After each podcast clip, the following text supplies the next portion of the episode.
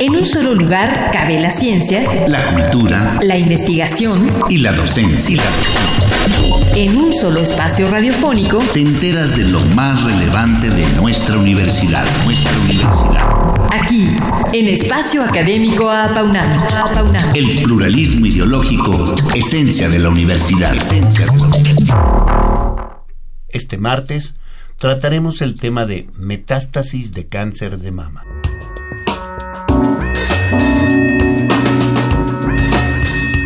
Nuestra invitada de hoy, la doctora Ginastela García Romo, obtuvo una licenciatura de químico farmacéutico biólogo en la Facultad de Estudios Superiores Cuautitlán de la UNAM y su maestría en ciencias en biomedicina molecular en el Centro de Investigación y Estudios Avanzados del IPN. Tiene un doctorado en ciencias en patología experimental del CIMBESTAB del IPN, así como un postdoctorado en el laboratorio de la doctora Virginia Pascual y del doctor Jacques Bancheron del Baylor Institute for Immunology Research de Dallas, Texas.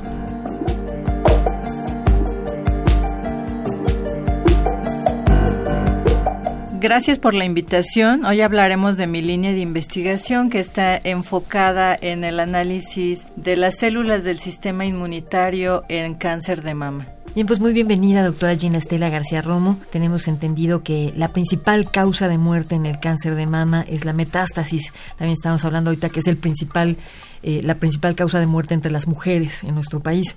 Háblanos de cómo se desarrolla este proceso. Bueno, antes que nada, muchas gracias por la oportunidad que nos dan para platicar aquí sobre nuestro tema de investigación. El cáncer de mama es ya actualmente, desgraciadamente, eh, la primer causa de muerte entre las mujeres de México. Eh, y la metástasis es un problema aún más grave porque cuando el cáncer comienza en el seno, en la mama, estas células del tumor primario en muchas ocasiones se escapan vía linfática o por eh, la vía de la corriente sanguínea y llegan a lugares distintos y diferentes del, del organismo, ¿no? Mm, distintos y distantes, perdón, del organismo. Entonces pueden llegar a formar otros tumores, ya sea en hígado, que es lo más común cuando se escapan de mama, o incluso en pulmón, y son células que provienen de este tumor primario de mama y cuando uno las encuentra en el hígado se da uno cuenta que son células cancerígenas que se originaron en el, en el tumor primario. Entonces, se escapan. ¿Por qué se escapan? Precisamente ese es el tema de investigación. ¿Qué es lo que está ocurriendo que no permite que el sistema inmunológico inhiba ese proceso? Doctora, ¿qué es lo que se ha descubierto en años recientes acerca de la respuesta inmunitaria que se genera en el microambiente tumoral? Bueno, en años recientes, eh, de hecho, en, en, el 2018, el doctor eh, japonés Honjo, él obtuvo el Premio Nobel de Medicina porque sus descubrimientos en, en el cáncer en general, no solamente el de mama, eh, llevaron eh, a la conclusión de que la respuesta inmunológica que se da dentro del microambiente tumoral es inmunosupresora. ¿Esto qué quiere decir? Que las células que están dentro del tumor están haciendo que nuestro sistema inmunológico se ciegue de alguna manera o no reaccione en contra de las células que ya son diferentes dentro de nuestro organismo. Eh, en la actualidad lo que se sabe es que hay células que suprimen la respuesta inmunológica en el tumor, en cáncer de mama, en cáncer de páncreas, en cáncer de hígado. Esto ya está bien documentado. Son muy agresivas. Desgraciadamente, eh, el problema es que las células cancerígenas no es que ellas sean agresivas per se. El problema es que son diferentes. Es algo que nuestro organismo aunque provienen de antígenos este, que son propios, eh, nuestro organismo las desconoce porque han sufrido cambios a nivel genético.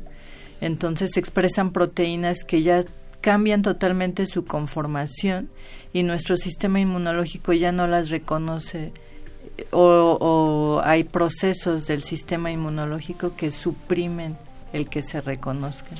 Y bueno, precisamente su investigación se ha centrado en conocer los componentes de este microambiente y en cómo operan desde allí. ¿Qué nos comenta en este sentido? Sí, bueno, mi investigación en realidad es, yo estoy colaborando con la investigación del doctor Alexander Pedrosa, que es el que sí se ha adentrado más a estudiar todas las células que están dentro del microambiente tumoral. En mi investigación en particular estamos iniciando el análisis de ciertas células en particular, eh, los neutrófilos y las dendríticas plasmacitoides, para que nuestro público más o menos comprenda qué son estas células.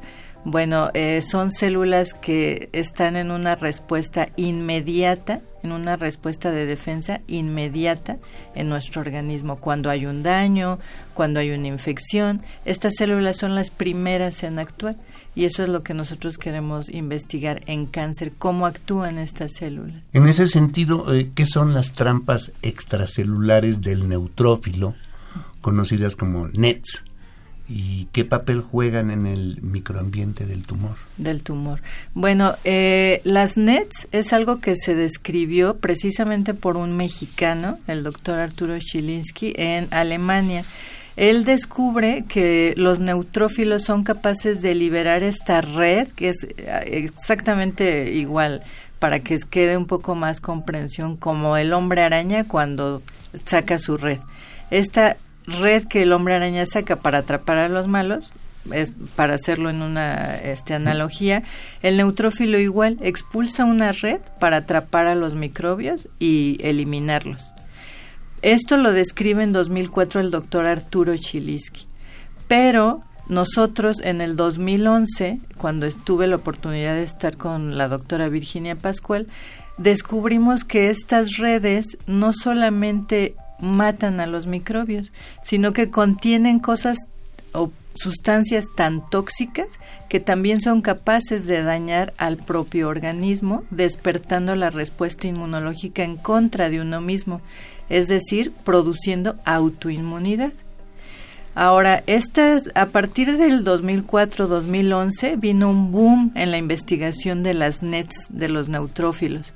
Si nosotros nos vamos a cualquier, este, por ejemplo, buscador de revistas médicas, etcétera, nos vamos a dar cuenta que ahora ya buscan las nets en donde sea y en cualquier enfermedad. Por eso es que también en cáncer es muy importante saber si se da este proceso y cómo estaría afectando la enfermedad. Y bueno, pues como nos comentaba, otro importante componente de los tumores que está investigando son las células dendríticas plasmacitoides. ¿Qué son y cuál es su función? Las dendríticas plasmacitoides son eh, unas células que las describe también un doctor chino, Jin Liu, y él eh, las describe como unas células que son el puente entre la inmunidad innata y la inmunidad adaptativa. ¿Esto qué quiere decir? Son células que actúan como líneas de primer defensa, pero también nos ayudan a montar respuestas que perduren y que generen memoria en contra de ciertos microorganismos, eh, principalmente en contra de los virus. Las células dendríticas plasmacitoides son por excelencia las células que nos protegen en contra de los virus. ¿Y en qué fase se encuentra esta investigación, doctora?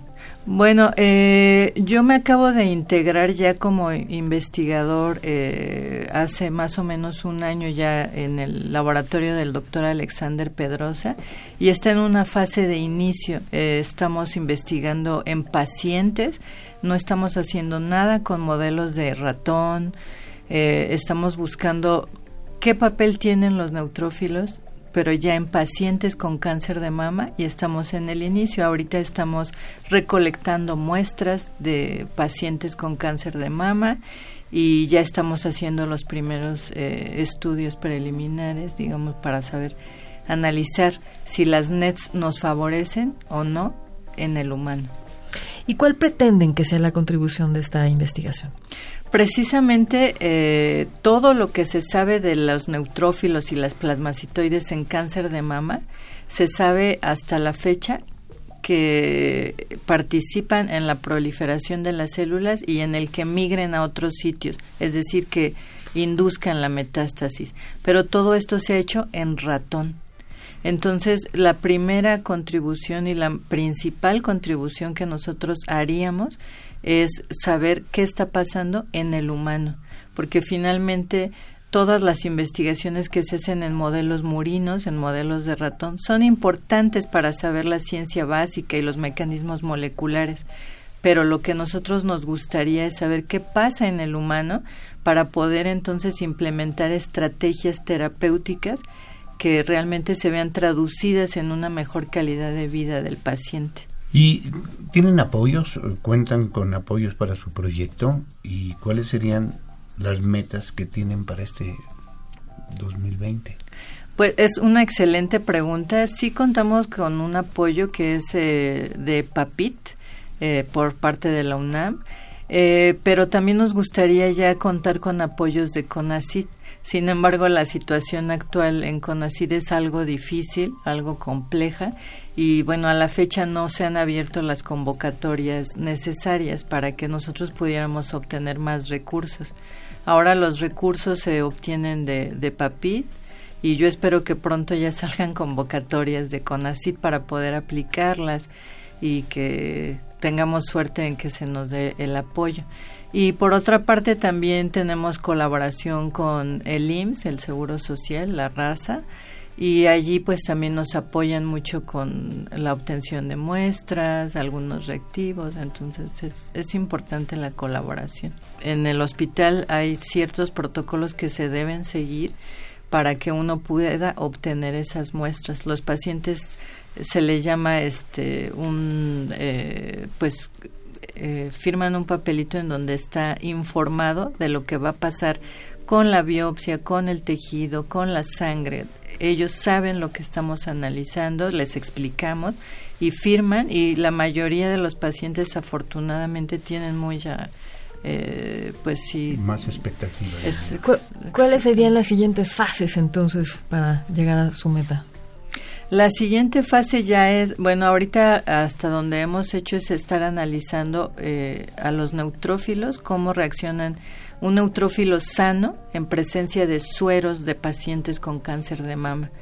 Entonces, la siguiente fase ya sería analizar en el tumor se le llama in situ, es decir, verlo eh, ya en el lugar del tumor, en la muestra, dónde están los neutrófilos exactamente, están o no están generando las nets, las moléculas que se liberan de estas nets son o no son capaces de generar la metástasis al hígado principalmente.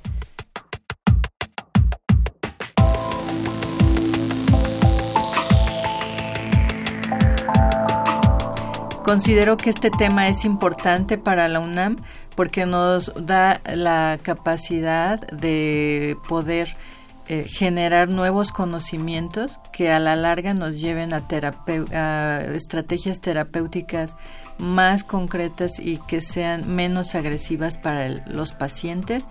Y bueno, uno de los desafíos personales más importantes a los que este tema me ha enfrentado es precisamente la, la recolección de muestras eh, de los pacientes y otro pues la falta de, apoyo económico por parte de CONACYT, pero eso yo espero que se solvente en un futuro próximo. Bien, pues no queremos despedirnos sin antes agradecer a la doctora Gina Estela García Romo por habernos compartido lo que investiga en nuestra universidad para tratar de disminuir los procesos de metástasis en el cáncer de mama. Muchas gracias por venir a nuestro programa. Muchas gracias por la información. Al contrario, gracias a ustedes.